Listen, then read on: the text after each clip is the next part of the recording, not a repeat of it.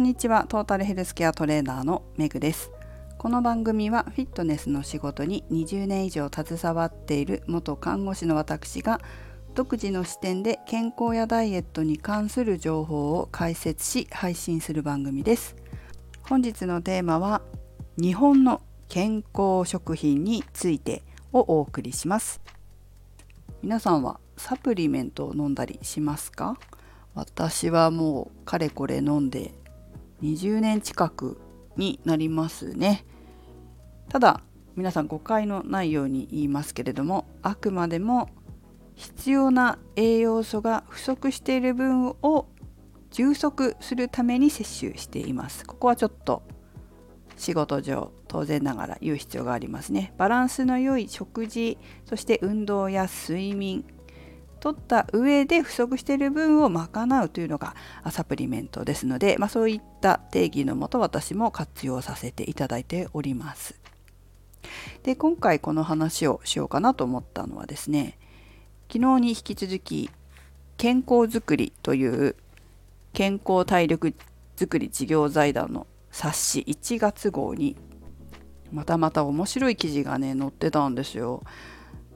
このサプリメントとかっていうのは結構知識も必要なんですよね。リテラシーが必要。リテラシーが高くないと変なの飲んだりとかそれで体調を崩したりっていうこともありますのでサプリメントってあんまり日本では実は馴染みのない人も多いみたいなのである程度知識としていろんなことを知って活用した方がいいかなと思うので皆さんにもシェアしていきたいと思います。でこの健康食品サプリメントというのは法律も絡んでくるんですけど私ねあんまり法律そんなに詳しくないので、えー、間違ってることは言わないようにしますがちょっとそこら辺はご了承ください。私のお友達に弁護士さんがいますので今度なんかラジオに出てよって言ったらいいですよって言ってくださってたので、まあ、何かの機会にサプリメントの話になるかどうか分かりませんけれどもいつかね弁護士さんのお友達にこの配信出てもらおうかなというふうに考えておりますのでちょっと法律的な部分は、えー、パキッと話ができないかもしれませんけれどもサプリメントのこう知識を高める上での一つあの参考にしていただければと思います。では早速いきますね。えー、今回はこの健康づくりの冊子の中の Q&A を参照します。Q&A なので質問が載ってますのでまずそちらから読んでいきます。健康食品や特保近年は機能性表示食品といった名称のものもあります。どんな違いがあるのでしょうか？という男性21歳からの質問に対しお答えいただいたのは医薬基盤健康栄養研究所国立健康栄養研究所食品保健機能研究部健康食品情報研究室長の種村七重さんだそうです。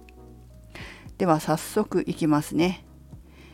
えー、どんな違いがあるかということですね。健康食品特保そういったものに関して。まず日本っていうのはさっき法律の話も出ますけどって言いましたけど日本には健康食品の法律上の定義はないんだそうです現状はいわゆる健康食品とは健康の維持や増進に役立つことを謳って販売されたりそのような効果を期待して利用される食品を指していますということですね。ちなみにアメリカでは法律があります。私の知っているところだと DSHEA 法といって栄養補助食品教育法案これはアメリカの場合サプリメント日本よりも盛んだって聞いたことあると思うんですけれども保険医療制度が日本とアメリカのみならず海外っていうのは違うっていうのを知ってる方も多いかなと思うんですけどアメリカの方では自分の健康は自分で身を守らないと医療費がめちゃくちゃ高いなって聞いたことありません？ちょっと州によって違うのかもしれないしその辺は私は実情は知らないんですけれども一般的にはそんな風に言われますよね。なのでフィットネスが盛んだったりサプリメントが盛んだったりしています。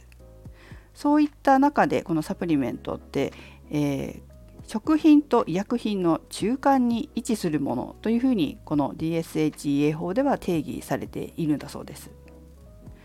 なので私の知ってるところだとサプリメントとして販売されたものであっても効果があれば薬として扱われるみたいなこともアメリカってあるんですよね。と元看護師ですけど私薬学部ではないし薬の勉強も、まあ、多少するけどさすがに薬剤師さんほどないのでそこら辺はちょっとあのご了承いただきたいんですけれどもでもまあサプリメントとして、えー、販売されたものでも効果があるとアメリカでは薬の扱いになるっていうのはこれはちょっと私も知っているところですね。まあ、日本では聞いたことがないです。はい。あったらすいません。多分ないと思う。さて、えー、そんなね日本ですが質問にもあったようにね特保とか機能性表示食品とかいろいろ書いてあるけど何が違うんだっていうことですよね。で日本でも健康食品のうちに国の制度の下で健康の維持や増進に役立つことを謳って販売できる食品が保険機能食品というふうに言います。保険機能食品の中に特定保険用食品通称特保とか機能性表示食品とか栄養機能食品といったものがあります。ここまで大丈夫でしょうか？でね詳しくは消費者庁のホームページとかちゃんと見ていただきたいんですがとりあえずこの3つの違いを消費者庁のサイトから発見したので皆さんにもシェアします。まず特保特定保険用食品。これは健康の維持増進に役立つことが科学的根拠に基づいて認められコレステロールの吸収を抑えるなどの表示が許可されている食品です。表示されている効果や安全性については国が審査を行い食品ごとに消費者庁長官が許可しています。ということです。次、機能性表示食品について。機能性表示食品は事業者の責任において科学的根拠に基づいた機能性を表示した食品です。販売前に安全性及び機能性の根拠に関する情報などが消費者庁長官へ届け出られたものです。ただし特定保険用食品特保とは異なり消費者庁長官の個別の許可を受けたものではありません。ということですね。これは要は効き目や安全性の根拠に関する情報等を販売前に消費者庁へ届け出することであくまでも事業者側の責任のもと機能性表示食品であることを表示することができる食品ということです。特保は消費者庁長官が許可を与えるということです。まあ、だから多少違うんですね。でも事業者は責任を持って、えー、ちゃんと届けてているわけであって科学的な根拠に基づいてね、えー、かなり企業としてはプレッシャーもあるかなとは思いますけれども自信を持ってお届けしている商品なんかもあるんじゃないでしょうか。最後に栄養機能食品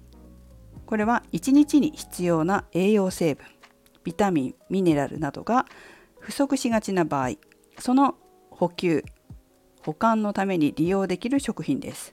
すでに科学的根拠が確認された栄養成分を一定の基準量を含む食品であれば特に届け出などをしなくても国が定めた表現によって機能性を表示することができます。ということですね。まあ、栄養機能食品は特にこう届ける必要がないっていうのとちゃんと企業が責任を持ってその成分が入ってるよっていうもの科学的根拠が確認された栄養成分が入ってるよっていうのを、まあ、どのぐらいの量とかねえー、正しくっていうかその何て言ったらいいの？ごまかさずにというか嘘なくちゃんと書いてあるかどうかっていうところがポイントになってしまうのかなっていうのもありますし、えー、それと同時にそういった科学的根拠のある成分であったとしても私たちはそこで正直ね正直な話その成分さえ取ればいいっていうことは本当にないのでそこら辺は本当にヘルスリテラシーを高めてこの成分が入ってるからこれさえ取ればいいってことはないんだっていうことはみんな知っておく必要があります。さっきも言いましたけどもやはりちゃんとベースとなるバランスのいい食事とか運動とか良質な睡眠があって摂取するから良いものなのであってそれさえ取っとけばいいっていうものはないんですよ。そこだけはあの間違えないでいただきたいなというふうに思います。ということで、えー、この違いが分かりましたでしょうかこの健康づくりの Q&A にはもうちょっとシンプルにこの特保と機能性表示食品の違いっていうのが書かれていましたけれども、まあ、今消費者庁のサイトの方から読み上げたように国の審査と許可があるかどうかっていう意味で、まあ、違うということですね。まあ、復習しますと特保は消費者庁長官が許可を与える機能性表示食品は、えー、販売前に企業が効き目安全性の根拠に関する情報を届け出して事業者の責任のもと表示するっていう食品だということです。ただ最後にですね、えー、こちらの Q&A にも書かれていましたけどさっき私も言いましたけど本当何回も言いますが、まあ、特保や機能性表示食品の体の調子を整える効き目の程度は医薬品ではないからわずかなものだと体で感じられる効果を得るためにはまずバランスの良い食事が必要ですだから必ずこれらの製品に食事のバランスが大事である旨の記載があるっていうことだそうです。はい以上になりますが、まあ、こういったことって何かきっかけがないとさらっと日常生活の中で通り抜けていってしまうような情報なのかなと思いますが改めてこう知識として入れておくと自分の健康づくりやダイエットに役立てられるんじゃないかと思いますのでえ皆さんも消費者庁のホームページだったりとかあとはそういった特保の商品を見かけたらパッケージを見てみるとかそういったことをやってみてください。ヘルスリテラシーを高めてえ自分の健康そして美容に役立てていきましょう。それではメグでした。